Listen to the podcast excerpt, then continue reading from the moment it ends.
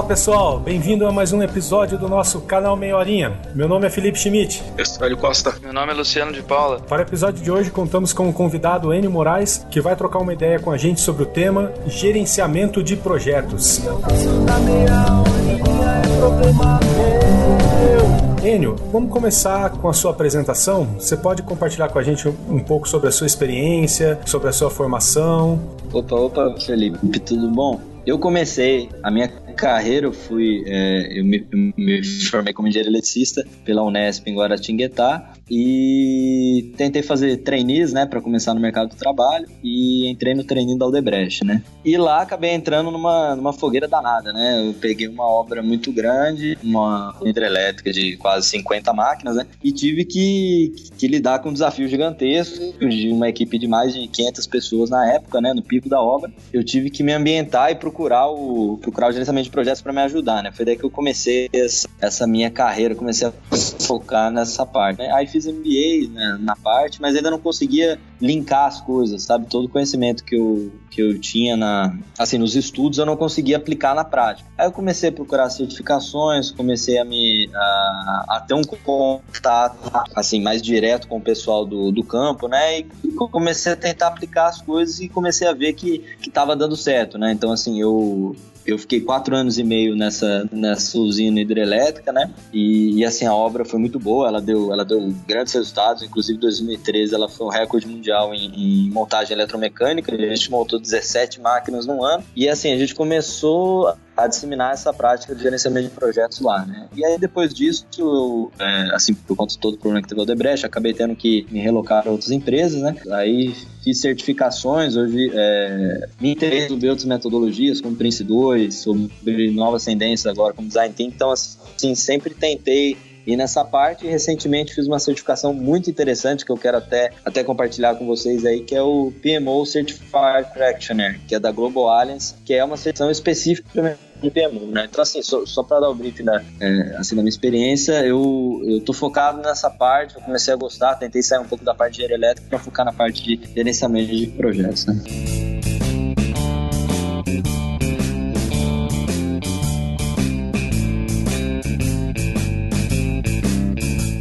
Então, para começar já colocar você na fogueira, Enio, como que você define, né? O que seria gerenciamento de projeto, tanto na teoria como na prática? Então, Felipe, é, na época que, assim, que eu estava na, na, fogueira, provavelmente dita ali pela Odebrecht com 500 pessoas, eu comecei, na, na minha equipe, eu comecei a, a buscar onde vai tirar esse, essa teoria do gerenciamento de projeto e tentar aplicar na prática. Então eu fui inicialmente pelos meus MBAs, mas eu não conseguia ver, é, ver essa definição indo para a prática. Eu comecei a procurar outras metodologias, que assim, que ainda aqui, aqui no Brasil não é muito divulgado, que é o caso do Prince 2. Então, assim, quando a gente fala de, de, do que é gerenciamento de projetos, o Prince 2, ele, ele sai de um, de um mero guia, que é o, que é o PMI no caso, não estou desqualificando o PMI, logicamente, mas é, ele dá uma metodologia bem legal para você. Então, assim, a teoria de gerenciamento de projeto fala que os projetos, ele, eles são meios que inevitavelmente a gente vai introduzir mudanças, né? Partindo da definição que o projeto, ele é uma organização temporária que foi voltada, ela foi criada por conta de algum problema alguma mudança e o propósito dessa, é, assim, dessa criação dessa organização seria é,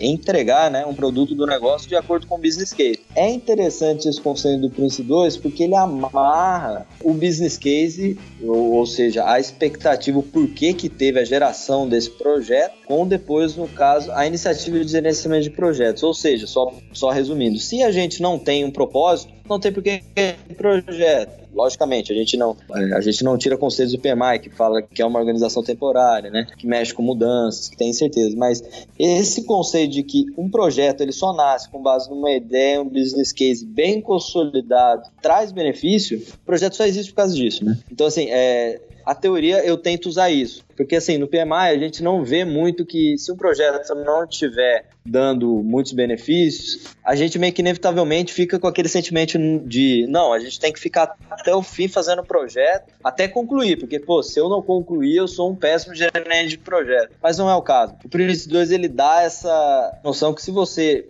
para o projeto na hora certa também é uma boa prática de gerenciamento de projetos. E, e assim, na prática, é, na prática o que eu posso dizer é o seguinte: não adianta a gente acreditar que só porque a gente traçou um planejamento bom no começo que a gente não vai ter surpresa em projeto. Então, assim, na prática, o projeto ele traz mudanças, ele traz diferentes pessoas completamente com expectativas, com interesses diferentes, que é a parte de gerenciamento de stakeholder, né? Tem muita incerteza, se a gente não analisar risco, se a gente não, não falar, putz, se acontecer isso daqui, o fulano vai entrar e fazer alguma coisa para dar essa resposta ao risco, o projeto vai passar por isso. É, a gente tem um projeto sem risco, na, na minha opinião, não é um projeto, né? E, e que nem eu tinha falado, sempre vão ter pessoas que vão estar do seu lado, que vão estar contra o projeto, então assim, na prática é isso. Na prática você vai chegar a tentar implementar uma metodologia de gerenciamento de projeto e você vai ouvir respostas como, pô, eu tô aqui há muito tempo nessa área, não me vem com isso, você quer me ensinar a trabalhar. Então, o gerenciamento de projeto, ele não é só a metodologia, não é só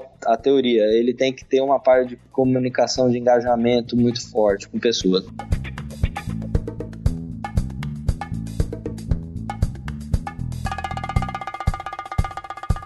Enio, o que é gerenciamento de projeto ágil, sim? E qual que seria a diferença, né, que a gente ouve muito hoje em dia falar em projeto ágil, de trazer benefícios, né, de ser algo inovador? É, qual a diferença dele para o gerenciamento de projetos tradicional que a gente está acostumado, que é o waterfall? Então, Luciano, é, gerenciamento de projetos ágeis, assim, eu estou me inteirando um pouco assim, dessas metodologias, estou procurando é, me capacitar muito agora, né? Que, que, que assim, tá, tá uma tendência muito grande. Mas assim, pelo que eu conheço dos profissionais que usam metodologias ágeis, a gente tem aquele mito de que, nossa, o, o gerenciamento ágil, ele tem que ele só dá certo em, em TI, só dá certo em software. E assim, eu tenho, eu tenho procurado pessoas como o Vitor Massari, o Fábio Cruz, que são profissionais excelentes nessa parte de gerenciamento ágil, que eles trazem nos cursos deles, ele, eles tentam desmistificar isso daí. Então, assim, a metodologia tradicional, o Waterfall, foi foi muito interessante ali é, é, na, parte da, na parte da indústria, no início da indústria, logo depois da Segunda Guerra Mundial, para assim, a gente traçar uma ideia de que, não, se eu, se eu planejei isso daqui, se eu levei um tempo para fazer o planejamento desse projeto, eu quero que esse projeto seja cumprido. Então, assim, é, se a gente sentou, concordamos todos aqui na, numa sala, num war room, qualquer, qualquer lugar que seja, se a gente concordou que, que a gente vai fazer isso, a gente tem que depois na execução cumprir e acabou. Se, se vier com uma, uma mudança, eu, difícil, eu vou controlar isso muito bem e vou tentar provar que essa mudança vai me trazer um custo, vai impactar alguma coisa no meu triângulo, né? Qualidade, custo e tempo. E, e assim, ficou um tempo tendo esse, assim, tendo essa tendo essas metodologias até que veio ali por volta, assim, eu posso estar chutando aí, anos 2000 ali, veio o Manifesto Ágil. Então, assim, o Manifesto Ágil, ele trouxe uma certa vontade de mudar, uma certa, de, é, uma certa vontade de dar mais atenção para as pessoas, evitar o acúmulo de documentos, entendeu? Então, assim, é, esse manifesto ele veio com uma série de mudanças nessa visão de projeto e aí a metodologia ágil trouxe assim aceptação, vamos dizer, aderência ao risco nela. Então assim, ela fala que não, você vai definir o que você tem que fazer, só que às vezes, e, e assim, isso a gente se depara muito nos projetos, às vezes a gente não não não sabe direito qual que é a luz no final do nosso túnel. Então, ele ele falou, se você tem projetos com alto nível de complexidade, alto, alta carga de design, você não consegue saber o final do, do túnel, vamos criar uma metodologia específica para isso que deixe o projeto rápido, que eu não preciso gastar tanto tempo com planejamento. Então, a metodologia ágil, ela, ela se baseia nisso. Ele faz uma forte estruturação de requisitos, né, que é a gente chama o Product Backlog, né, através do Product Owner, e com base nesses requisitos a gente vai direcionando através de metodologias como Lean, vai direcionando quais atividades que a gente vai fazer nas nossas sprints, né, que são as, as nossas, vamos, entre aspas, corridas para fazer a execução do projeto, através de reuniões, de sprint meeting e tal. Então, assim, é, o que isso quer dizer? Ele, é, ele quer dizer que a gente pega o nosso escopo, e vamos fazer por partes. E, e nesse período que a gente tiver essa, essa sprint, a gente, a gente aceita mudanças, a gente se adapta, se a mudança for boa, no nosso próximo ciclo a gente já considera ela, ela dentro do nosso projeto. Então, assim, é uma metodologia muito dinâmica e, e assim, aceita bem a, as mudanças e, e, se adapta a ela, né? Já, e, assim, já é. as metodologias tradicionais que eu tinha falado têm uma falando, muito grande. E falando nos diferenciais, assim, atualmente eu estou participando, né? Tenho oportunidade de estar participando em projetos ágeis. Já participei de projetos com Waterfall, eu percebi bastante que, assim, as entregas no Waterfall, você parece que só enxerga lá no final. Já o, o ágil, ele você vai entregando aos poucos, né? É, sendo que ele pode mudar de um dia para o outro. Então, às vezes no waterfall, quando você faz a entrega, aquela entrega já não é a, mesma que é, já mudou o requisito, não é a entrega correta por, por quem solicitou, é, enfim. Sim, sim, justamente, que é aquele mínimo valor, né, do, da, da entrega, né?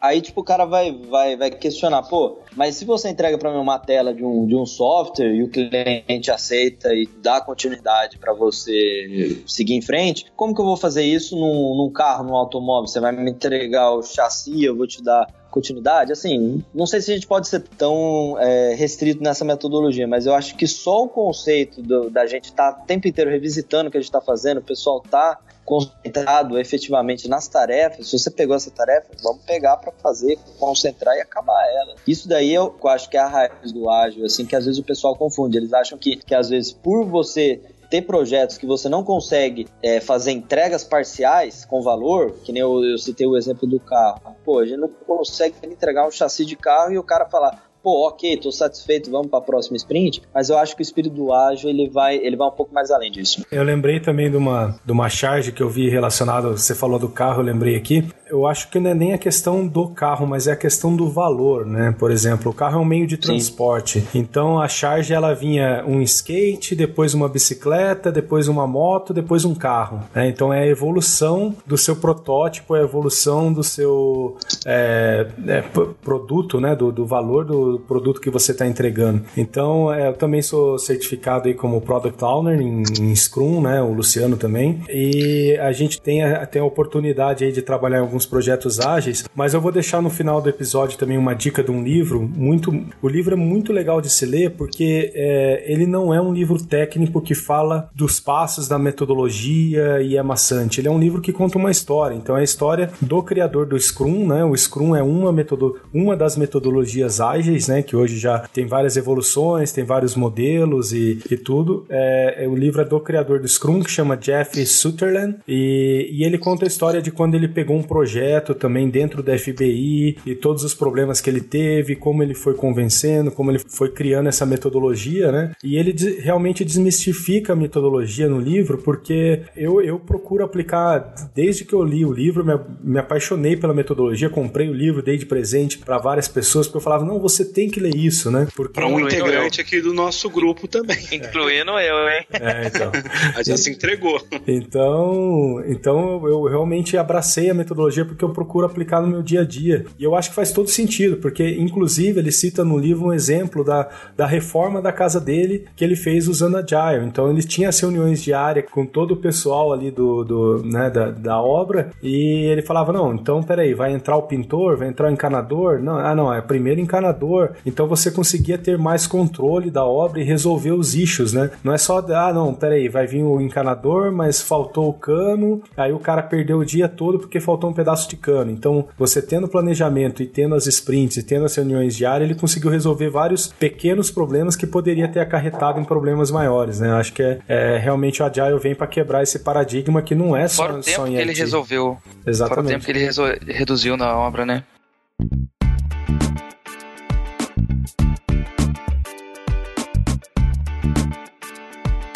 Uh, Wayne, aproveitando a sua presença aqui, você falou pra gente aí sobre certificações, é, estendendo um pouquinho mais aí o, o, assunto, queria saber com relação às certificações né, existentes hoje e para quais perfis de profissionais é mais recomendável cada certificação. É, normalmente a gente conhece mais o PMP. Sim, Hélio, então, é, o cara pergunta assim, pô, você é PMI, você, você, você é certificado em PMI, né? Aí, aí eu falo, cara, o PMI ele tem uma série de certificações, assim, e estão vindo muitas, muitas certificaçções bem legais. Assim. Então, assim, a primeira que normalmente o pessoal faz, é infelizmente o pessoal não tem essa prática de já partir para a primeira, que é o CAPM, né? Que é o Certified Associated Project Management. Mas lá fora, nos Estados Unidos, o pessoal faz muito, que é, no caso, o profissional que está acabando de, de, assim, vamos dizer, se formou, fez um projeto durante o estágio, passou um ano fazendo projeto, ou até mesmo gerenciando. Então, o PMI ele disponibiliza essa primeira certificação, que assim, ela trata muito, muito sobre o PMBOK em si, né? É, quais são a, entrada, a saída dos processos, as ferramentas. Então, assim, é uma certificação que no Brasil, infelizmente, não tem muita aderência, mas porque o pessoal já já vai direto pro PMP e às vezes até, até se decepciona, achando que era um pouco mais fácil, né? Então, assim, na sequência dessas, assim, dessas certificações, tem o PMP, né, que é o Project Management Professional, que é a mais tradicional no mundo, até a grande aderência das certificações do PMI é dela, né? Por conta que dá uma visão mais geral, mas assim, tem muitos itens relacionados à política do PMI, que é o que normalmente o pessoal cai nas provas, entendeu? É, política, desculpa, na, na verdade é a parte de código de conduta do PMI. Então, assim, como você se comportaria numa situação assim? Então, assim, para a pessoa fazer uma prova de PMP, ela tem que pegar o mindset do PMI, porque às vezes o pessoal vai, cara já tem uma experiência ferrada em gerenciamento de projetos, já fez projetos muito, é, com muito sucesso, só que se ele vai com a cabeça para fazer uma prova do,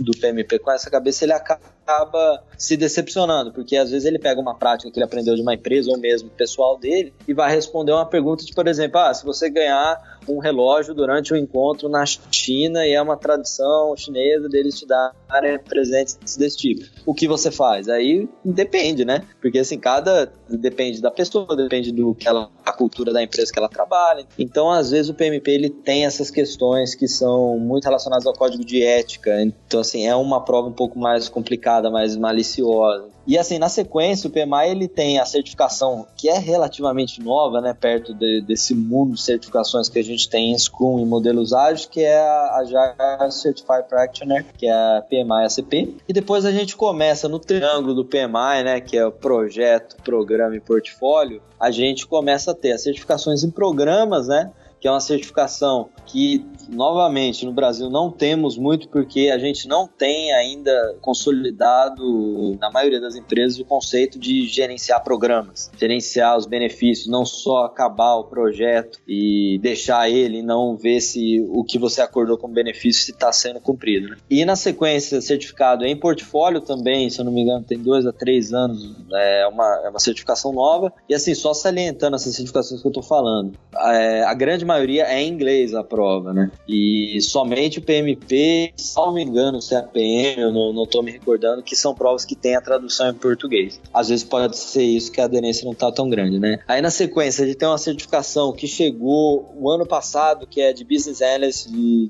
de analista de negócio, que tá crescendo demais lá fora, né? E aqui no Brasil, se eu não me engano, tem, tem nem 10 certificados, né? Aí tem a parte de riscos e a parte de cronograma, né? Que é a Scheduling Professional PMI SP. Isso a gente fala metodologia do PMI, que são boas práticas, né? São guias. Mas a gente tem em paralelo é, as metodologias. Assim, qual é a diferença de guias e metodologia? A metodologia ela te diz especificamente o que você tem que fazer. Essas certificações do PMI, bem como o PMBOK, que é, um, é a referência do PMP do CAPM, elas são boas práticas, são guias que a pessoa serve para consultar. Na Axelos, que é usado mais na Europa, principalmente na Grã-Bretanha, é, a gente tem outras certificações que são parelhas às do PMI. Então a gente tem o Prince 2, é, assim que é uma metodologia bem restrita, que, que não restrita que eu digo, ele dá muito valor para o comitê diretivo. Então assim qualquer passo que a gente tem que dar, qualquer decisão tem que passar por esse comitê diretivo. Tem uma série de, de entre aspas, gates que a gente passa para passar de uma etapa para outra. Então é um ambiente bem mais controlado, entendeu? E assim, falando desse tipo de certificação, tem o, tem o MSP, que é de gerenciamento de programas, que é Manage Successful Programs, tem o MOP, que é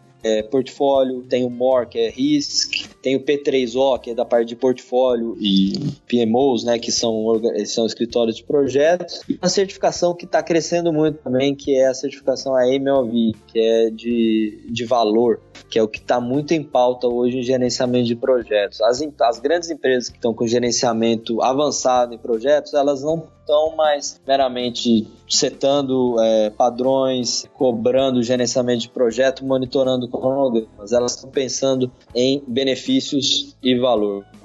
Hoje é o que a grande nata de projetos está mexendo hoje. Mas é isso, velho. Desculpa me, me estender muito aí. Não, eu. Não, cara, nossa, não tinha nem ideia de, é. desse mundo de certificações aí. É, e eu vou, eu vou complementar com as certificações do Scrum Alliance, né? Que é a, é a organização aí, é scrumalliance.org, que é a organização que certifica os profissionais em Scrum, né, Agile. É, ela tem também algumas certificações que começa com o CSPO, que é o Certified Scrum Product Owner, que são para pessoas mais ligadas né, à, à, parte do negócio, à parte dos processos. É a pessoa que vai definir os requisitos do projeto, digamos. Né? A outra certificação é uma das mais famosas, né, que, que todo mundo que trabalha com Agile ou ouve falar de Agile pela primeira vez, ouve falar do Scrum Master, que é a certificação CSM, que é a Certified Scrum Master, que é a pessoa realmente que vai seria né, a figura do gerente do projeto, é quem vai é, tocar o bumbo né, das reuniões diárias, de fazer tudo acontecer, de cobrar do, do, do, do Product Owner, de, de trabalhar com a equipe de desenvolvimento. Vai ajudar a resolver blockers também, né, gente? Exatamente, para tirar os blockers, né, o, o, que, que eles chamam quando tem algum impedimento, né, algum problema e tem que ajudar a resolver, então é ele que toca o bumbo. Aí uma outra certificação é a certificação de desenvolvedor, que é a CSD,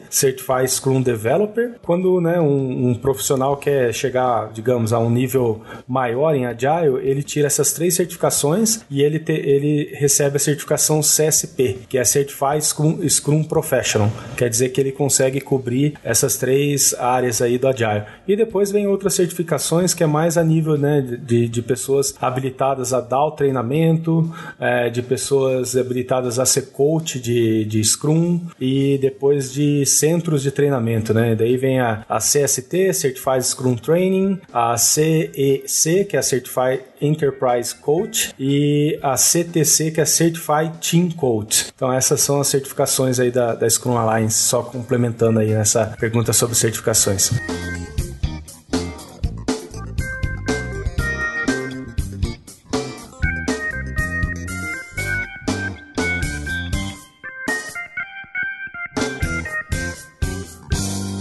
Quais as principais habilidades ou competências que você enxerga que um verdadeiro gerente de projeto precisa ter?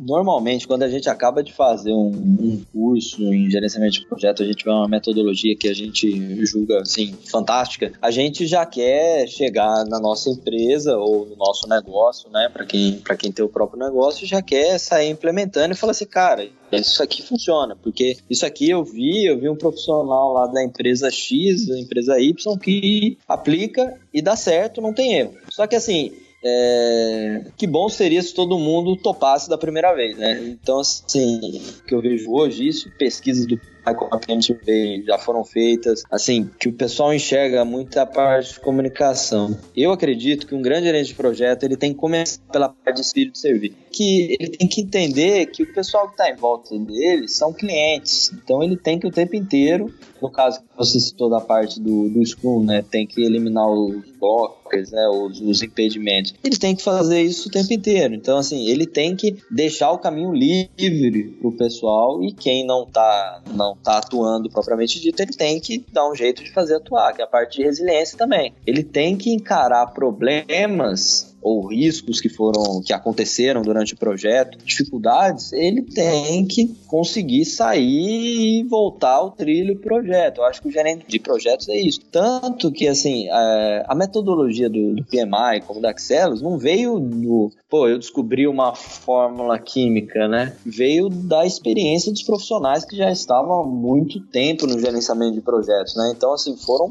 foi uma experiência empírica. O pessoal chegou, conversou com, com as pessoas, falou, cara, o que, que você faz aí que é uma boa prática? É, o que você faz tal. Então, assim, a gente tem que entender que o gerenciamento de projetos brotou das pessoas, não foi um, um componente químico que a gente achou na natureza. Então, como ele brotou das pessoas, a grande diferença e grande habilidade e competência vem da comunicação entre pessoas. Então, assim, e, e eu digo, humildade também favorece muita coisa. Se, se a gente chegar com, com arrogância nas coisas, isso eu sei que é difícil, às vezes, para um gerente de projeto, porque o cara quer fazer acontecer. A responsabilidade, tá, vamos dizer, a, a forca tá no pescoço dele, né? E, mas assim, quando o cara para e, e faz a reflexão de que ele tá lá para servir, para fazer acontecer, eu acho que ele consegue um bom resultado inteiro, um engajamento de toda a equipe, né? Uh, Enio, falando até um pouco de competências e né, habilidades que um gerente de projeto tem que ter, indo, indo em direção a isso, eu tenho um projeto de TI. Eu tenho que ser um especialista em TI, ter certificações de TI, experiência em TI, Petrobras ou engenharia ou não? Ou isso é um mito, vamos dizer? Porque essa pergunta eu via muito, eu ouvia muito ela durante o meu MBA. Entendi. Então, é, então Luciano, é uma pergunta meio, meio complicada mesmo, mas, mas assim, se a gente fizer uma reflexão, eu tenho, eu tenho alguma, alguns exemplos no tempo que eu passei em outras empresas, que assim, às vezes o especialista, quando ele, o cara é um especialista o de projetos, ele tende a parte do escopo do projeto botar a mão na massa. E isso daí é um, é um efeito um pouco danoso para boas práticas e para o projeto como um todo. Porque o que acontece? Parte do compromisso do projeto está na mão do próprio gerente do projeto. Então, assim, que também tem o um compromisso de gerenciar o projeto, que, querendo ou não, a gente não coloca é, prazos nem durações, mas a duração de gerenciamento de projeto tem que ser considerada. Reuniões, engajamento, conversar, ir lá, influenciar as pessoas. Dificilmente a gente vê cronogramas que tá, pô, o gerente de projeto vai ir na sala da qualidade para influenciar o gerente de qualidade que o projeto tem que seguir assim. A gente não vê isso. É um tempo que a gente dificilmente mensura. Então, assim, a tendência do cara ser especialista, ele tende a fazer parte de coisas que ele. Para que, que eu vou subcontratar isso daqui? Ou para que, que fulano vai fazer isso aqui se eu sei fazer? Para que, que, eu, que eu preciso de alguém que programe um, um, um programa para mim ou um PLC para mim, sendo que eu sei fazer? E isso é um risco, acaba sendo um risco pro projeto, entendeu? E eu, e eu acredito por experiência minha, porque assim, eu trabalhava na construção, hoje eu, eu tô numa empresa de, de saúde, atuo no PMI com uma série de projetos sociais como gerente de programas lá, que foram coisas completamente novas. Então, assim, eu acho que a técnica a gente consegue consegue pegar através da educação. Você colocar massa um tempo, entendeu? Pô, se você não como que é feito uma casinha, uma, uma casa, por exemplo, vamos lá ver como é que é feito, fica um tempo, né? É, pega essa experiência de campo, de estar tá lá na área, para entender o seu projeto. Logicamente, o gerente do projeto conhecer área do projeto que ele está é muito interessante, mas não necessariamente ele precisa ser especialista, entendeu? Porque eu acho que isso daí às vezes acaba causando até um efeito colateral, assim, nos projetos, que nem eu tinha falado. Ele acaba pegando coisas para fazer e por ele ser especialista, ele acaba se comprometendo dentro da data. Quando vê o cara, ele tá fazendo, ele tá no mesmo nível do que um, um, profissional lá que vai fazer software, ele tá fazendo outra linha do software, entendeu? Sendo que ele tem que gerenciar o projeto. Então, assim, dificilmente ele vai conseguir na qualidade adequada se ele estiver só fazendo gerenciamento de projetos, né?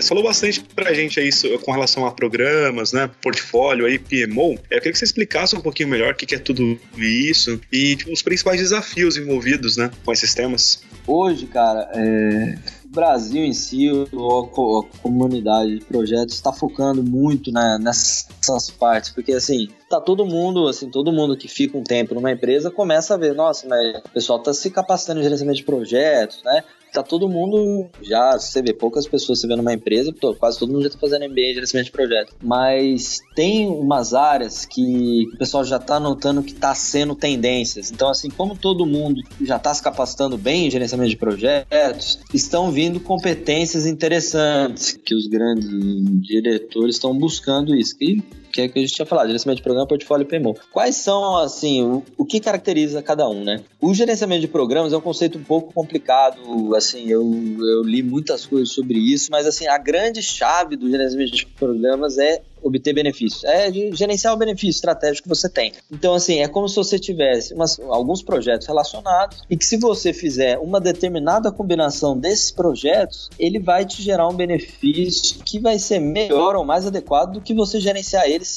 separadamente. Ou seja, pô, se, se tal projeto tá com recurso a mais e o outro tá mais apertado, pô, vamos direcionar para cá ah, se o caminho crítico desse projeto tá bem complicado, ou recurso, vamos mesclar. Então é, é bem isso. Só que terminando o projeto, o programa ele verifica se o benefício pactuado na concepção do projeto, ou seja, no business case, se esse benefício está sendo cumprido lá na frente. Se o payback, é um conce... se o payback sim, que sim. o projeto prometeu lá no começo ainda é válido, né? No caso. Sim, sim, com certeza. Porque assim, hoje, cara, o que, que acontece? A gente vê projeto sendo feito e ah, acabou, o gerente do projeto acabou esse projeto, opa, já vamos para outro, já vamos, vamos para outra obra, para outro projeto, vamos embora. Pô, mas quem que é a pessoa que está ficando para ver se, se o projeto que foi feito está realmente dando benefício, né? Esse é um conceito que está chegando ainda no Brasil, por isso que eu tinha falado das certificações, não tem muitas ainda, por conta disso. É um conceito que, que a gente precisa adquirir. É, assim, falando da parte de gerenciamento de portfólio, é uma área que a gente, inevitavelmente, toda empresa tem que ter, isso aí dificilmente é novidade para a gente, né? Que são a parte da, da gente fazer a coordenação dos projetos, programas, enfim, os outros trabalhos que tem no, no guarda-chuva do diretor de, um, de uma empresa, é, de modo a, a fazer o gerenciamento desse projeto de acordo com os, não é nem benefício, com os negócios estratégicos. Então, se, se ele tem uma estratégia para seguir, ah, eu tenho que, que, lançar tais produtos, eu tenho que garantir a, a qualidade está em tal KPI, eu tenho que com a minha segurança está em tal KPI, ele vai ver projetos que vão alcançar esses benefícios. Do mesmo modo que, pô, se eu tenho um projeto que está sendo feito e não está alinhado com o negócio estratégico, ele não tem que ser um projeto. Então, assim, quem vai dizer isso ou quem vai segregar ou separar isso, deixar bem claro isso, é o cara que está fazendo gerenciamento de portfólio. E assim, é, PMO que é uma, é uma tendência que está, não é nem uma tendência, é uma realidade há mais de 10 anos no Brasil aí, que são as atividades de escritório de projeto. Só que o PMO, assim, eu até tirei uma certificação, cara, que eu achei fantástica, que é do Américo Pinto, que é a PMO Certified Practitioner. Ele, através de uma série de pesquisas, ele conseguiu é, chegar no consenso de uma metodologia de PMO, porque se você for ver, a gente não vê um PMO BOK, por exemplo, porque o PMO, assim como o gerenciamento de projetos, é um meio para a gente alcançar o resultado, porque você pode alcançar o resultado sem o gerenciamento de projetos. O PMO é um meio do meio. Na teoria, ele é um escritório de projetos, vamos dizer assim. Só que assim, esse conceito, ele está sendo muito batido durante esse tempo, porque a pessoa chega e fala assim, ah, eu vou abrir um PMO na minha empresa, eu vou abrir um escritório de projeto na minha empresa. Só que, que o cara, não, ninguém sabe o que, que ele faz, o porquê que ele tá lá. Quando vê, você tá no meio do seu projeto, vê um cara e fala assim: ah, agora tem um PMO no seu projeto aqui. O que, que ele vai fazer? Ah, ele vai te cobrar a data, ele vai passar a data pro diretor e tal. Isso foi sendo marginalizado. Então, essa metodologia que eu estava falando, ela trouxe essa noção de que, cara, se você vai criar um escritório de projetos, ou seja, vai criar um setor que vai ser o meio meio para você chegar no resultado, você precisa o tempo inteiro está mostrando, agregando valor a essas funções que você está fazendo. Ou seja, você tem que, primeiro, entender com seus stakeholders, você tem que conversar com ele, fazer uma pesquisa que for de quais benefícios que ele quer alcançar. Antes de o que, qual, qual o tipo que vai ser seu PMO, é, que funções seu PMO vai fazer, não começa a falar, cara, o que que você precisa? O que é, que benefício você quer? E essa metodologia é interessante, do, assim, é, é uma metodologia que chama PMO Value Ring, né? Ela pega esses benefícios e com base em pesquisas, nossa, mais de 500 mil profissionais especializados em projetos, programas de portfólio, ele pega com esses benefícios, quais as funções que a pesquisa precisa fazer para alcançar esses benefícios. E sempre mostrando, é, é, separando essas funções na linha do tempo. Porque, assim, vão ter funções que você vai chegar e mostrar para o seu, seu diretor ou para a pessoa que está fazendo PMO, ele vai adorar na hora. Ele vai falar, pô, você está me mostrando aqui um relatório que tá tudo... Você está me mostrando que tá, tá uma porcaria. Minha área, que legal, tô vendo. Só que se passar um, dois, três meses, vezes, ele, vai falar, só mostra relatório vermelho, você precisa fazer alguma coisa. Então, assim, essa analogia, ela mostra quais funções você tem que fazer no curto prazo, no médio prazo e no longo prazo, para que o PMO sempre é, demonstre valor durante o tempo, né? Mostrando que, ó, eu tô, eu tô dando valor para você aqui e com métricas, entendeu? Então, assim, é, foi até uma dica que eu coloquei no final aí pro pessoal dar uma olhada, que é essa parte da certificação, nem só da certificação, porque tem a certificação, né? Mas é a metodologia do PMO Valoring. Ele é uma metodologia, ele é um software gratuito que tem lá na versão demo, lógico. Então ele mostra oito passos como você pode implementar um PMO de uma forma assim, é, sem falar, pô, você vai fazer um PMO que vai ser do tipo tal, do tipo tal. Não, não. Ele vai pegar os benefícios que você fizer e vai te mostrar quais funções você tem que fazer e como você vai agregar valor e trazer os benefícios durante o, o tempo que você implementar o PMO. Porque assim, cara, o PMO, ele é uma área que, que tá bombando nas empresas, mas você vê assim, dando certo e falindo ao mesmo tempo, né? Porque ele é uma área que, que assim, se você concorda, se der uma crise, qual área que vai sair? A área financeira ou a área do PMO? Logicamente a área do PMO, porque é um meio do meio para a gente alcançar o resultado. Então, assim, ele tem que estar o tempo inteiro mostrando valor, né? Mas, assim, só dando um briefing disso aí, dessa, assim, dessa metodologia que eu fiz o certificado, eu achei muito interessante. O Américo Pinto, ele, ele é um brasileiro, ele está disseminando essa, essa metodologia pelo mundo, cara. Ele cara, tá, eu, eu tá conheço ele, cara. Ele foi meu professor durante o MBA, o americano. Porra, esse Luciano.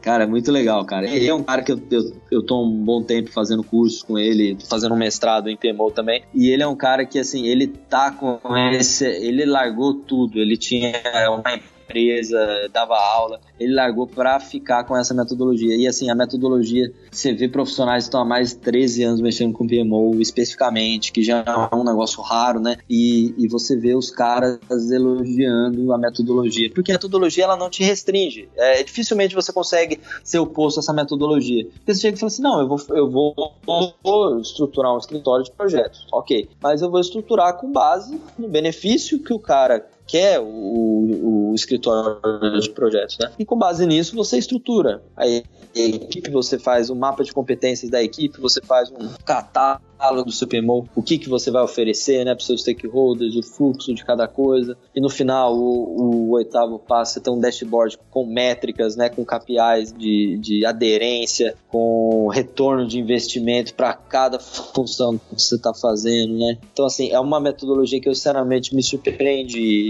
E, assim, eu, eu tô junto com ele, eu tô fazendo o Masterclass, que é o mestrado que na verdade, originou essa metodologia. Eu estou fazendo parte, quem sabe a gente consegue mais passos, né? Mas, assim, de, assim, dessa metodologia, mas é um negócio assim que dá para a gente aplicar a hora que a gente for. É um software gratuito, né? Até coloquei como, como dica, só gratuito, você entra, preenche, você solta a pesquisa. É, é, que você quiser, o software tem um banco de dados muito rico. Mas é isso, cara.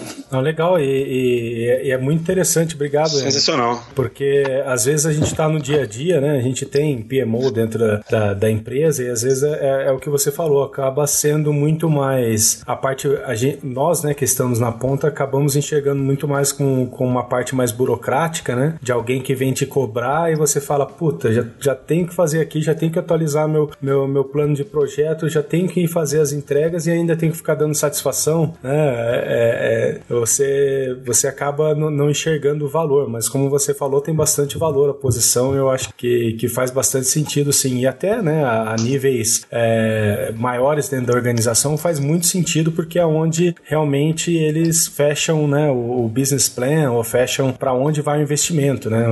Ou seja, uma área de PMO consolida todos os programas, todos os projetos dentro da empresa, é, com os benefícios, com tudo, isso vai numa discussão do que vai ser feito do que não vai ser feito na, naquele ano. Então acho que a, a, sua visão foi bem importante aí, trazendo essas, é, principalmente essas tendências aí do, do Brasil. Acho bem legal. Thank you.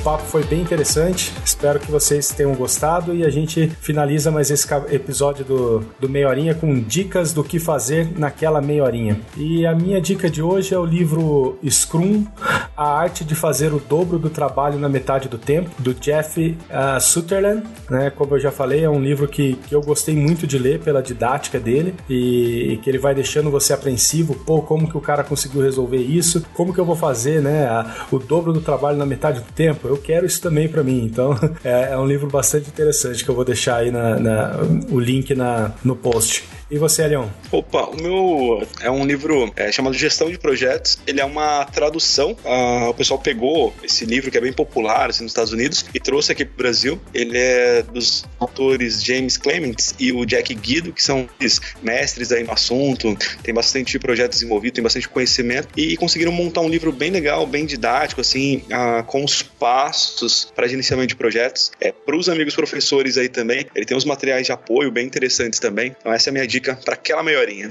Minha dica daquela meia horinha é um webinar do PMI, que foi gravado pelo Ricardo Vargas. Quem não conhece aí é um, se não for o melhor gerente, o cara mais famoso gerente de projeto do Brasil. Mineirinho. É, é, e ele fala sobre como construir a é, carreira em gerenciamento de projeto, onde ele aborda todas as etapas para quem quer começar nessa carreira, os skills, no caso as habilidades que tem que ter em cada fase, desde iniciante até o intermediário, até o avançado, e também ele compartilha muita experiência de vida dele e, e situações que ele passou. Não, legal. E você, Enio, quer deixar reforçar aí a dica do, pro pessoal? Com certeza, Felipe. É, assim, é, se bem que a gente está falando de gerenciamento de projetos, mas essa metodologia de PMO com certeza está dentro desse tema que eu coloquei aí, que é a metodologia que foi criada não só pelo Américo Pinto, né, mas por uma série de profissionais, né, é, que é a PMO Valoring, né? Eu coloquei o site www.pmovaloring.com e lá mostra os passos, tem artigos para você entender essa metodologia, como que ela foi criada, tal, e tem o software, você se cadastra lá gratuitamente, esse software você consegue simular ali um PMO, é, a criação de um PMO, né? Eu acho muito interessante. Então, eu vou reforçando essa, essa dica aí. Beleza, muito obrigado, Enio. E agora, né, gostaríamos de agradecer você novamente aí pelo seu tempo uh, e por esse bate-papo. E esperamos você mais vezes aí pra gente discutir outros temas aí sobre gerenciamento de projetos. Com certeza, Felipe, cara. Obrigado, viu? Obrigado pelo convite a todos aí. Você sempre que puder, eu vou poder colaborar. Oi, Enio, brigadão. Brigadão é. mesmo, viu, cara? Obrigado, pessoal. Grande abraço e até a próxima. Obrigado, pessoal. Grande abraço aí, até. Pessoal, obrigado. E lembrando que essa, esse podcast ele surgiu de um post né, que a gente colocou no site. Nos comentários ali que foram surgindo, o pessoal pediu um episódio relacionado a isso que a gente está fazendo. A gente precisa dessa interação de vocês para entender o que, que vocês querem, aí, quais as vocês querem que a gente afunde e que a gente traga convidados né, tão qualificados aí, quanto o nosso amigo Enio, para enriquecer aqui as discussões. Guilherme Dias também, que ajudou muito a gente aí na indústria 4.0. Então continue interagindo, por favor. Abraço. É isso aí. Nosso, com, nossos contatos na rede social, no Facebook, canal Meia Horinha, Twitter também, canal Meia Horinha. E qualquer e-mail ou sugestão, por favor, envie seu contato para contato.meiorinha.com. Até mais, pessoal. Abraço.